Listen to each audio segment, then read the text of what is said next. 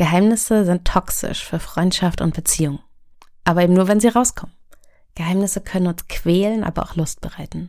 Wir können uns diebisch über sie freuen oder auf Erleichterung hoffen. Im neuen Roman von Annika Landsteiner spielen Geheimnisse eine große Rolle. Und wir sprechen heute darüber, was sie mit Freundschaften und Beziehungen anstellen.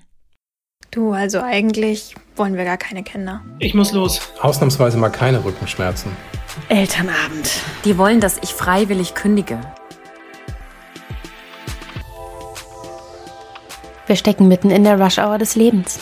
Zwischen 30 und 40 passiert verdammt viel gleichzeitig. Herzlich willkommen im Podcast Liebe deine 30er. Mein Name ist Isabel Prophet und wir sprechen hier über alles, was in diesem Jahrzehnt passiert.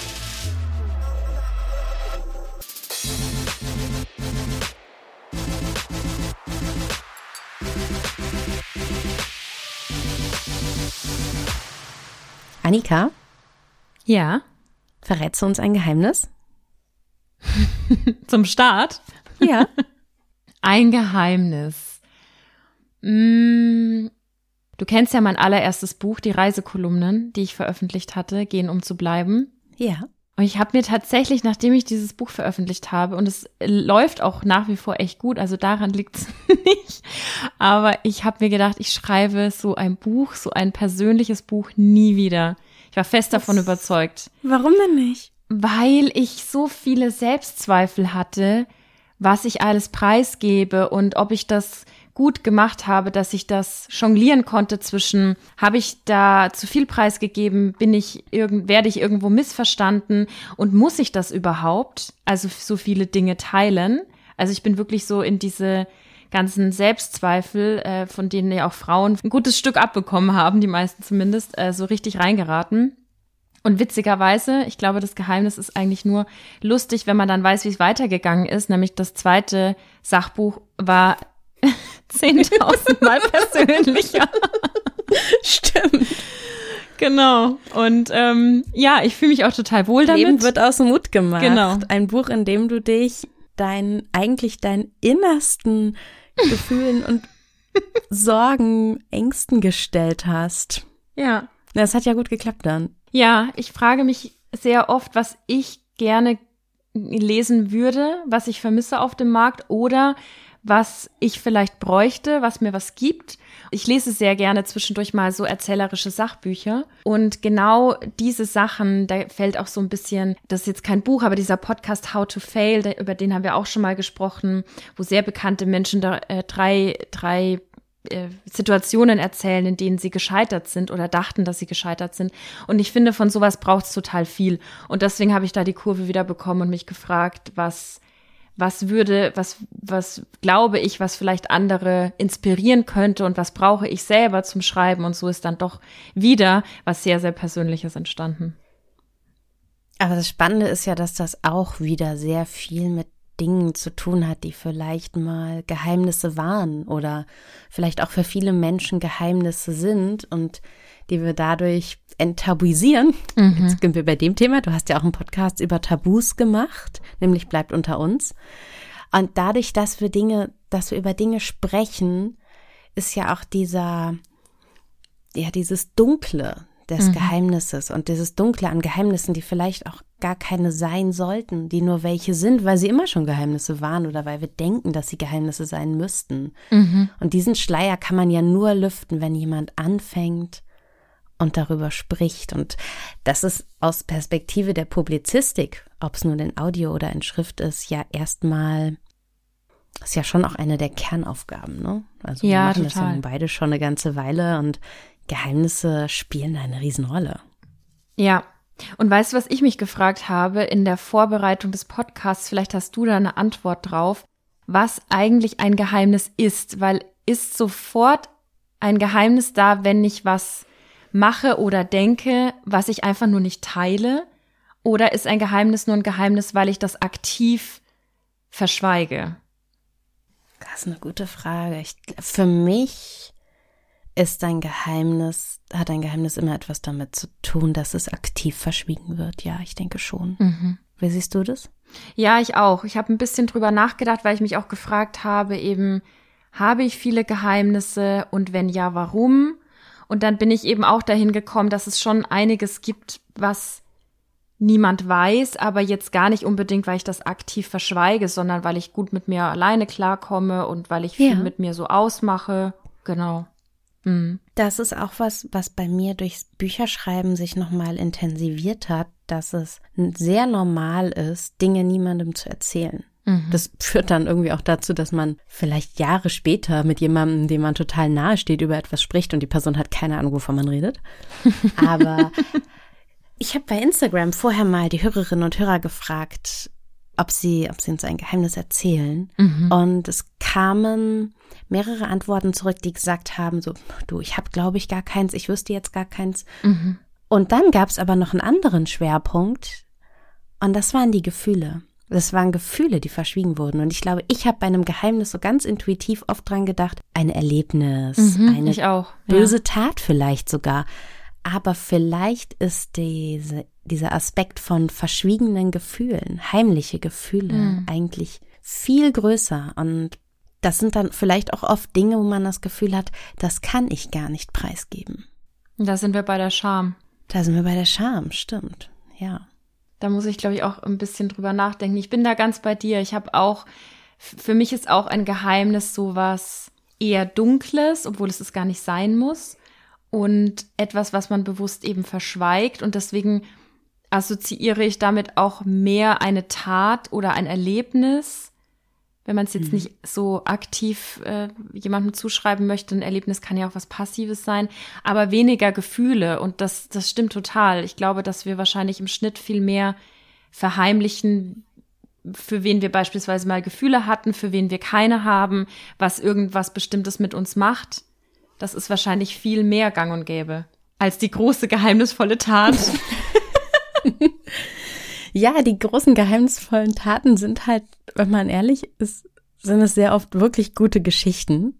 Und ich persönlich hätte total Schwierigkeiten, gute Geschichten für mich zu behalten. Dafür bin ich zu sehr drauf trainiert, sie zu erzählen. Also sollte man dir auch kein Geheimnis anvertrauen. Doch, doch, sollte man immer. Ich werde es auf jeden Fall sinnvoll einsetzen, so dass andere Menschen sich besser fühlen, wenn ich es weitererzähle. Nein, sollte man mir Geheimnisse erzählen. Ich glaube, ich kann schon auch aus Berufsgründen Dinge für mich behalten, aber ich erzähle sie auch sehr gern. Und ich glaube, ganz oft müssen wir uns auch wirklich selber fragen, sollte das ein Geheimnis sein? Geht es nicht mir und auch anderen Menschen besser? Bin ich überhaupt alleine damit? Aber mir ist tatsächlich auch, das erinnert mich jetzt an so eine Geschichte, mir ist halt tatsächlich auch mal was passiert mit einem Geheimnis. Ich muss das gerade mal rekapitulieren. Also es ist einige Jahre her offensichtlich und ich hatte, das, das war so eine Art Sommerromanze. Und das war auch ein Journalist. Und dann, der machte so ein Riesengewese um eine Geschichte, an der er gerade gearbeitet hat, auch in einem Team. Und das war alles furchtbar geheim. Also, was habe ich gemacht? Ich habe es natürlich aus ihm rausgeholt und habe dabei aber gemerkt, scheiße, wir arbeiten an der gleichen Sache. Oh, okay. Ja, und das war auch eine, eine ziemlich große Sache und das waren zwei unterschiedliche große Medienhäuser und ich habe festgestellt, oh Kacke, was mache ich denn jetzt? Und ich wusste überhaupt nicht, was ich machen sollte, also habe ich gar nichts gemacht. Ich habe weder erzählt natürlich, dass ich selbst dran gearbeitet habe, weil das durfte ich nicht, Redaktionsgeheimnis, also das würde ich auch eh nicht machen. Dafür war die Sache auch zu groß. Aber ich hatte, habe dann auch tatsächlich nicht mehr weiter bei ihm nachgebohrt, weil ich einfach dachte, Gott, wie sind wir denn jetzt in diese Situation geraten? Und das war für mich sehr, sehr lehrreich eigentlich, glaube ich, was Geheimnisse angeht und was auch ein, mh, die Frage angeht, wie viel gebe ich selber preis? Also ist es immer ein Nehmen und Geben, weil manchmal kann es das einfach nicht sein. Und wenn wir ehrlich sind, er hätte auch den Mund halten müssen. Er hätte es mir nicht erzählen dürfen. Ja, die Verlockung ist oft groß. Was, also Ja. ich kenne es von mir ganz gut, dass ich gerne was erzähle oder teile, weil ich es liebe, die Reaktionen zu beobachten und dann das Ja. darauf folgende Gespräch. Also was macht das Gegenüber mit dem Geheimnis? Weil ganz oft ist es ja auch so, dass jemand ganz anders reagiert, als du dachtest und dann ist man entweder total hooked oder total enttäuscht. Aber ich lebe so ein bisschen von dieser Re Reaktion des Gegenübers und deswegen plaudere ich auch ganz gerne Dinge aus. Ja, Tratsch ist auch einfach ein schönes soziales Schmiermittel, wobei wir da jetzt nicht immer zwingend auf der Geheimnisebene sind, aber ja. ja. Gibt es Dinge, die du niemals jemandem erzählen willst? Mm. Das, äh, ja, ich habe da, ich habe da viel drüber nachgedacht und ich glaube, es gibt, also es gibt derzeit eine Sache, die tatsächlich niemand weiß. Und das ist aber für mich auch nichts Schlimmes so an sich. Möchte ich irgendwie einfach nicht teilen. Und ich glaube auch, dass im Lauf des Lebens da wahrscheinlich zwei, drei Sachen noch dazukommen.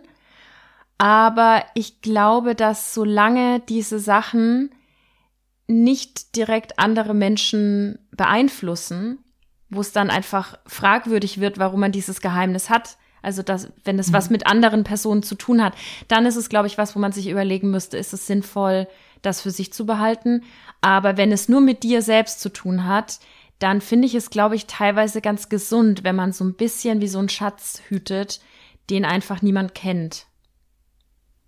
Oh, das ist auch schön, oder? Das ist die Idee des Hütens. Ja. Also auch, ich bin mir selbst mit meinem Geheimnis genug und ich freue mich, es nur mit mir selbst zu teilen. Das ist schön. Total. Und bei mir in dem Fall ist es auch tatsächlich was, ja, das ist jetzt so doof, ne, weil ich mag das selbst nicht, wenn man um irgendwas herumredet und es da nicht preisgibt, aber ich werde es nicht preisgeben, sorry. aber vielleicht das als letztes. Ich raste aus. Es gibt auch einfach Sachen, die man, glaube ich, für sich behalten möchte, weil man eben nicht darüber sprechen will, über die Beweggründe oder sich rechtfertigen oder überhaupt den Weg dorthin zu erklären. So einfach mhm. dieses Ich und mein Geheimnis und wir verstehen uns zu 100 Prozent und das ist ein sicherer Raum. So. Und wenn andere Menschen dazukommen, kommen ja immer andere Erlebnisse und Erfahrungen und Meinungen dazu. Und das kann man sich auch einfach ab und an mal sparen, weil wir haben das ja sowieso so viel im Leben, dass wir uns, dass wir über irgendwas sprechen müssen oder uns erklären müssen.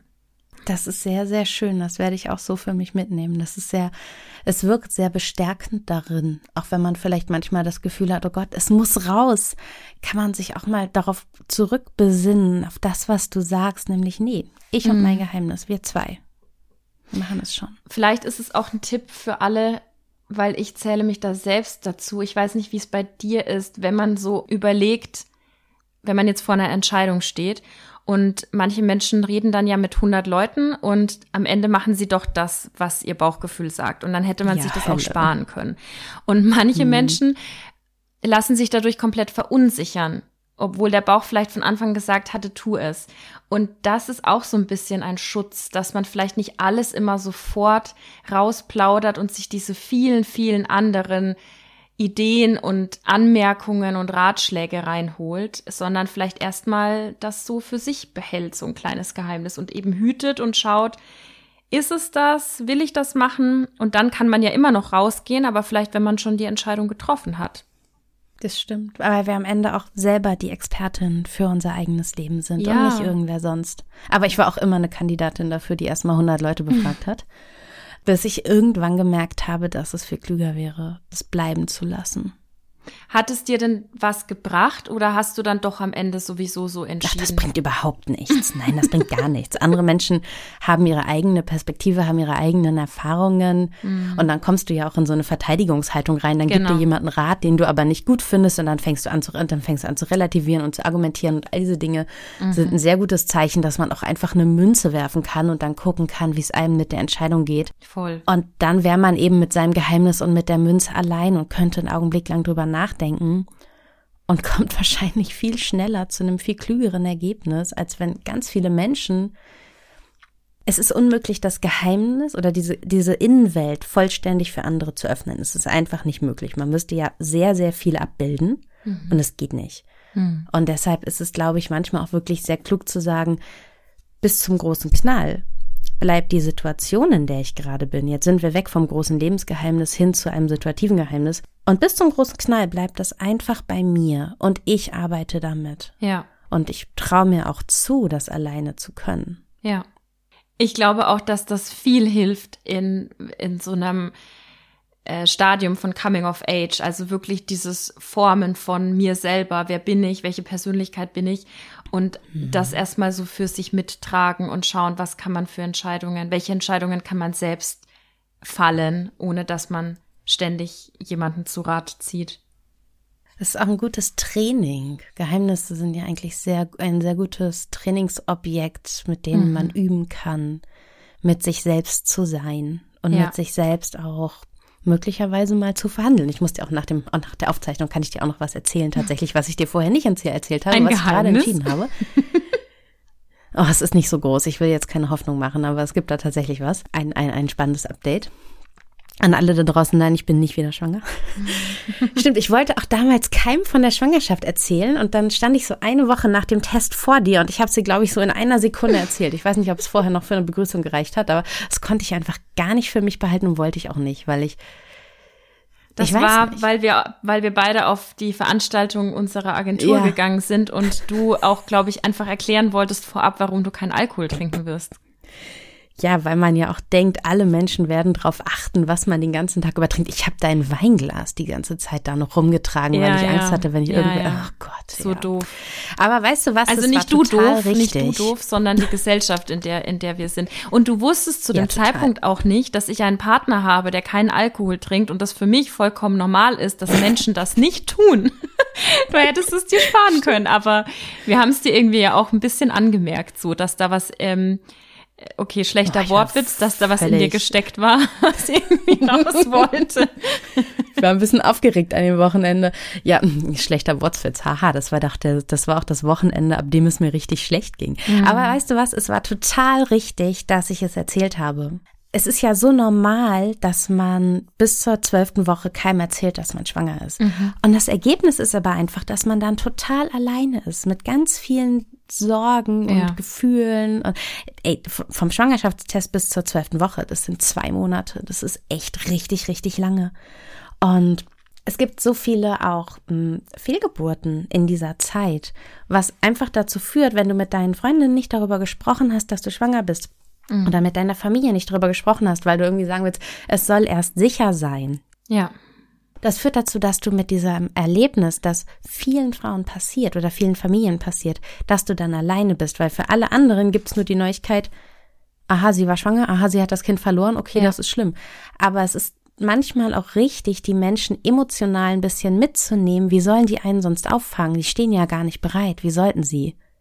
Das ist Und so weißt du, wo ein das herkommt? Beispiel. Ja, sag. Es kommt einfach daher, dass es immer noch als etwas, dass eine Schwangerschaft noch als etwas gewertet wird, das irgendwie ein Erfolg sein muss. Und wenn sie kein Erfolg ist, dann ist es irgendwie Sache der Frau. Aber so ist es halt nicht. Es ist genetisch vollkommen normal, dass das Erbgut nicht immer zusammenpasst und dass es einfach nicht immer klappt. Ja. Aber wir gehen so sehr davon aus, dass da ein Fehler passiert ist, dass wir es verschweigen. Ja. Und damit ja auch wirklich eine große, sehr, sehr einsame Situation schaffen. Und wenn ich mir jetzt überlege, in der zwölften Woche, ich konnte ja gar nicht aufstehen in dieser Zeit, so schlecht ging es mir. Da hätte ich nicht alleine sein wollen. Also auch emotional nicht alleine sein wollen. Absolut. Ich finde, dass dieses Beispiel ist wahnsinnig gut dafür, wie schwierig es auch eben werden kann, dass man Dinge verschweigt und vor allem auch, dass man so von der Gesellschaft dahin trainiert ist, dass sich das so gehört. Also wir wissen alle, ich hab, ich bin weder schwanger noch habe ich ein Kind und weiß das trotzdem seit so, so, so langer Zeit, dass es relativ normal ist, dass man das vor der zwölften Woche nicht preisgibt. Und passend dazu hat gestern mein Freund mich angerufen und gesagt, XY wird Papa. Und mein erster Gedanke war, ah, wenn er das jetzt schon Dennis gesagt hat, dann ist seine Freundin wahrscheinlich schon in der zwölften Woche. Das war einer meiner ersten Gedanken. Und was ich daran so schade finde, ist, dass wenn wir als schwangere Person dann denken, ich darf das nicht sagen, weil das wird so gemacht und vielleicht sagt es am Ende noch der Frauenarzt oder die Frauenärztin so, behalten Sie es mal eher für sich oder so. Und du kannst gar nicht auf deine eigene Stimme hören, ob du beispielsweise eine Person bist, die das wirklich gerne für sich behält oder ob du eine Person bist, die immer ganz viel Support und ganz viel Action und ganz viele Menschen um sich herum braucht. Da kommst du ja gar nicht hin, wenn dir das so von außen mitgegeben wird.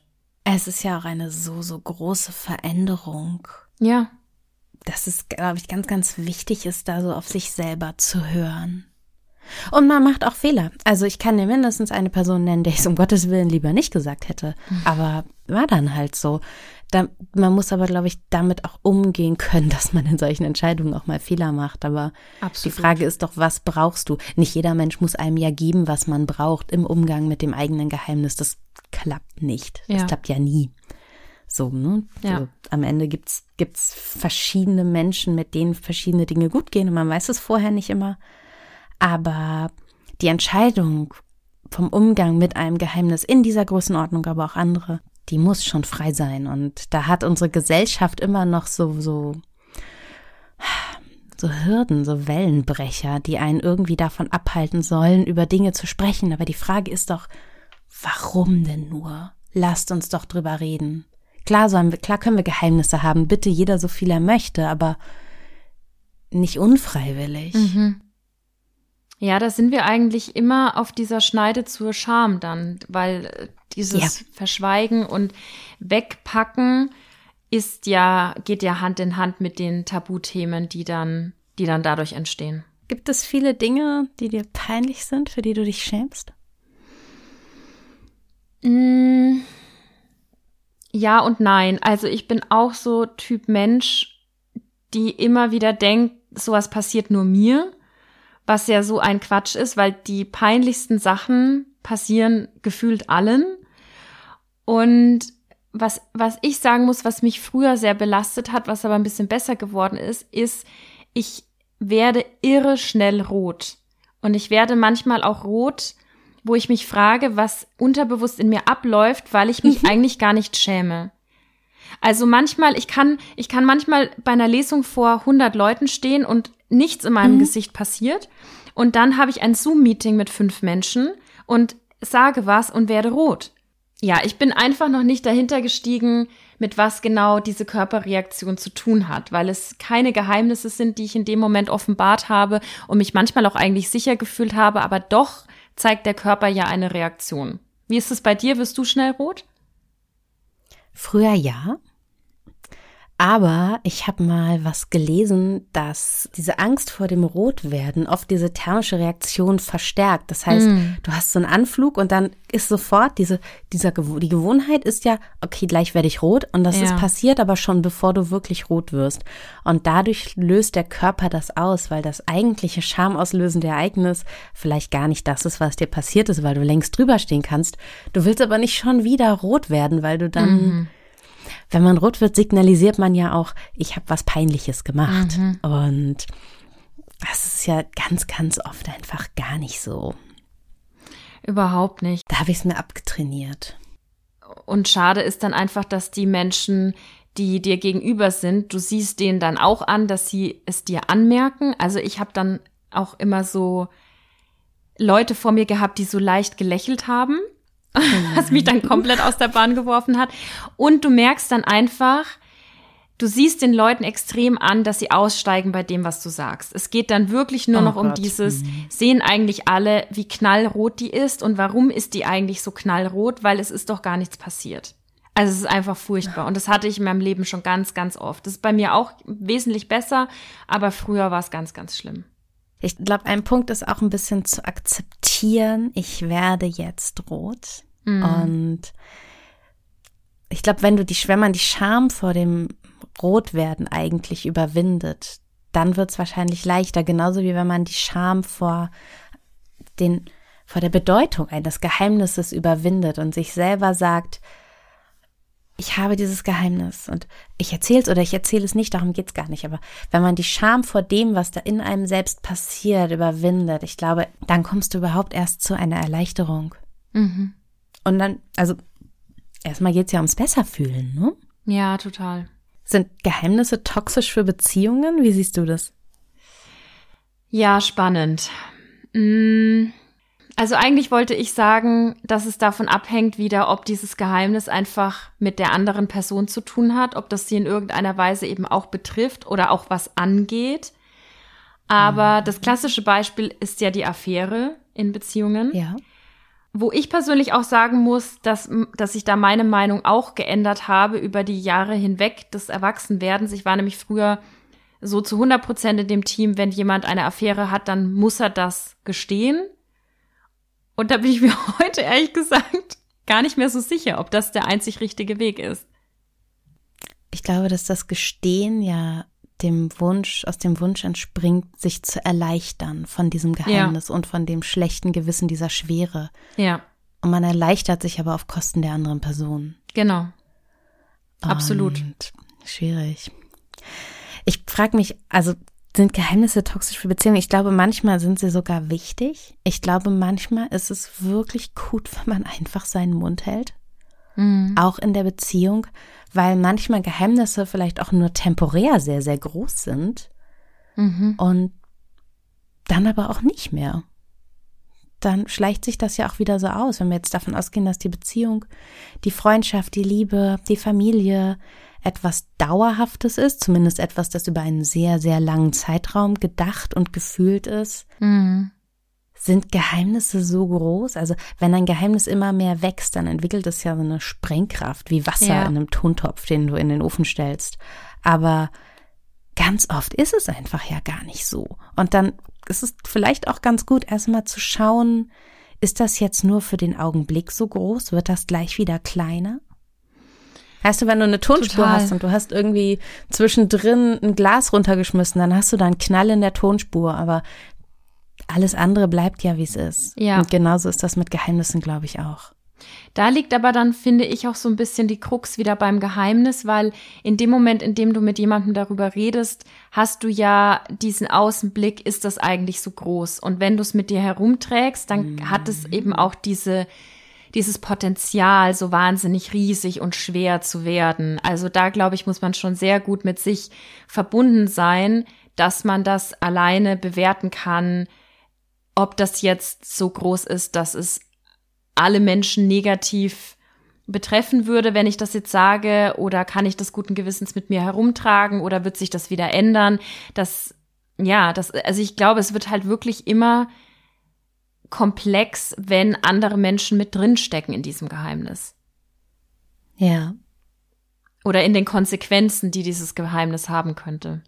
Und es gehört dann wahrscheinlich auch die Frage dazu, kann ich das Geheimnis selbst aktiv verkleinern? Weil wenn mhm. etwas immer größer wird, dann ist die Frage ja vielleicht auch, warum ist das so? Mhm. Und was kann ich dagegen tun? Ist das etwas, was ich vielleicht auch mit einer Form von Mentaltraining auch aktiv selbst wieder schrumpfen kann. Also mhm. es fängt ja schon dabei an, dass man lernt, bewusst die Gedanken davon wegzuleiten.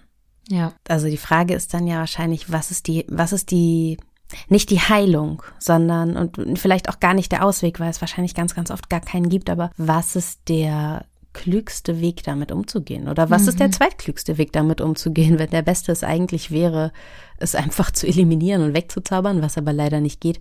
Was ist die zweitbeste Sache, die du machen kannst? Mhm. Glaubst du, dass man Beziehungen in jeglicher Form daran messen kann, ob man da jedes Geheimnis teilen könnte? Also ist das so ein Maßstab für dich? Meinst du jetzt nur Liebesbeziehungen oder meinst du zum Beispiel auch Freundschaft? Ich glaube, dass es in jeder Beziehung anders sein könnte. Also, dass man sich vielleicht in einer Liebesbeziehung mhm. anders gegenübersteht als in einer Freundschaft, aber wir können schon beides mit reinnehmen. Ja. Ich glaube, oder aus meiner eigenen Erfahrung heraus, jetzt schon sehr, sehr lange in einer monogamen Beziehung, du ja auch, Mm, die werden dann schon sehr, sehr allumfassend. Da geht schon ziemlich viel rein. Mhm. Was aber nicht heißt, dass ich jetzt alles erzählen würde, weil ich auch manchmal mich so in mich selbst hineinschweige, phasenweise, was aber auch nicht schlimm ist. In der Freundschaft, ich glaube, Freundschaften verlieren ja auch so das Allumfassende. Da habe ich neulich mit Melina in der Episode über Freundschaft online drüber mhm. gesprochen. Mit zunehmendem Alter werden Freundschaften ein bisschen enger.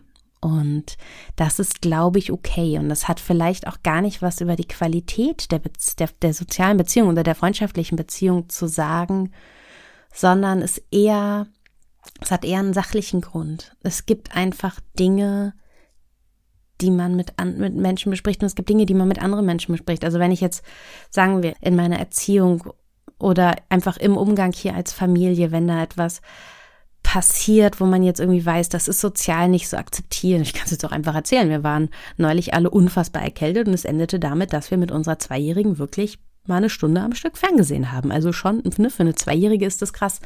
Mhm. Da weißt du halt, wem du es erzählst und wo du dir auch vielleicht die Erleichterung holst. Also mhm. die, du weißt, welche Person dir sagt, das ist der Situation geschuldet, du hast das Richtige getan, du musst ja auch gesund werden. Mhm. Und du weißt auch, wer dir sagen wird, boah, eine Stunde ist ganz schön viel, das darfst du nicht machen. Ey, ich weiß selber, dass ich das nicht machen darf. Darum geht's nicht. Die Frage ist, wie kommst du durch die Situation und mit wem kannst du hinterher drüber reden? Mhm. Mm. Und das ist, glaube ich, ein Teil des Erwachsenseins. Dadurch, dass wir gefestigter in unseren Ansichten werden, schauen wir wahrscheinlich auch eher, mit wem wir was teilen. Voll. Wie siehst du das? Ja, absolut. Da hast du absolut recht. Ich glaube, das hat dieses Teilen von Geheimnissen hat ganz viel mit den Menschen zu tun. Ich hatte dir das, glaube ich, vorab schon mal in einem Telefonat gesagt, dass ich kürzlich festgestellt habe, dass ich, ob unbewusst oder bewusst, total vielleicht ist ein gutes Bild die, die Baumringe in der Rinde. Also ich habe, wenn ich in der Mitte stehe, habe ich viele verschiedene Freundschaften, die mir ganz nahe stehen und dann immer weiter nach außen gehen. Und es gibt total unterschiedliche Themen, die ich mit unterschiedlichen Menschen bespreche, weil sie mir unterschiedlich nahe stehen. Und dann kommt vielleicht dieses eine Thema, und ich greife auf eine Freundin zurück, die mir per se vielleicht gar nicht so nahe steht, wo ich aber genau weiß, dass sie das auch schon mal erlebt hat und dass ich von ihr ja. vielleicht die ehrlichste Antwort bekomme und weniger die, die eigenen Ängste oder die ja dann oft auch projiziert werden, wenn man mit einem, mit einem Geheimnis oder mit einer Sache an jemanden herantritt. Weißt du, wie ich meine? Ja. Ja, total. Ja. Das ist auch das ist ein sehr, sehr schönes Bild. Ich glaube auch, dass es, gerade wenn wir im Bereich von Geheimnissen und Ängsten sind, ist es auch gar nicht immer richtig, es jedem zu erzählen.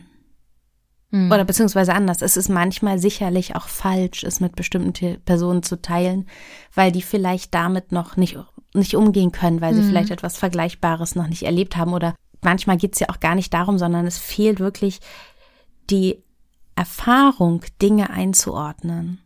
Und das ist okay.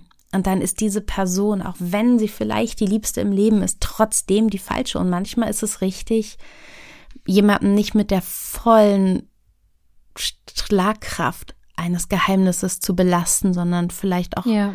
vage zu bleiben, grober zu bleiben, nicht emotional voll rauszugehen, sondern mit den Emotionen dahin zu gehen, was du eben gesagt hast, wo die Person ist, die, selbst wenn es nicht die nächste Person ist, aber die es eben einfach eher einordnen kann. Ja, absolut. Schön. Ich danke dir sehr, liebe Annika Landsteiner. Hört auch mal in Annikas Podcast über Frauen rein. Ich verlinke euch die Episode zum Thema Scham, glaube ich, die sie mit Dr. Sharon Brehm aufgenommen hat. Das Thema ist ja artverwandt, wie wir gemerkt haben. Annika und ich haben im Dezember darüber gesprochen, wie wir Ruhe finden. Das verlinke ich auch in den Show Notes. Und Ende April, also sehr bald, erscheint Annikas neuer Roman So wie du mich kennst im Fischer Verlag.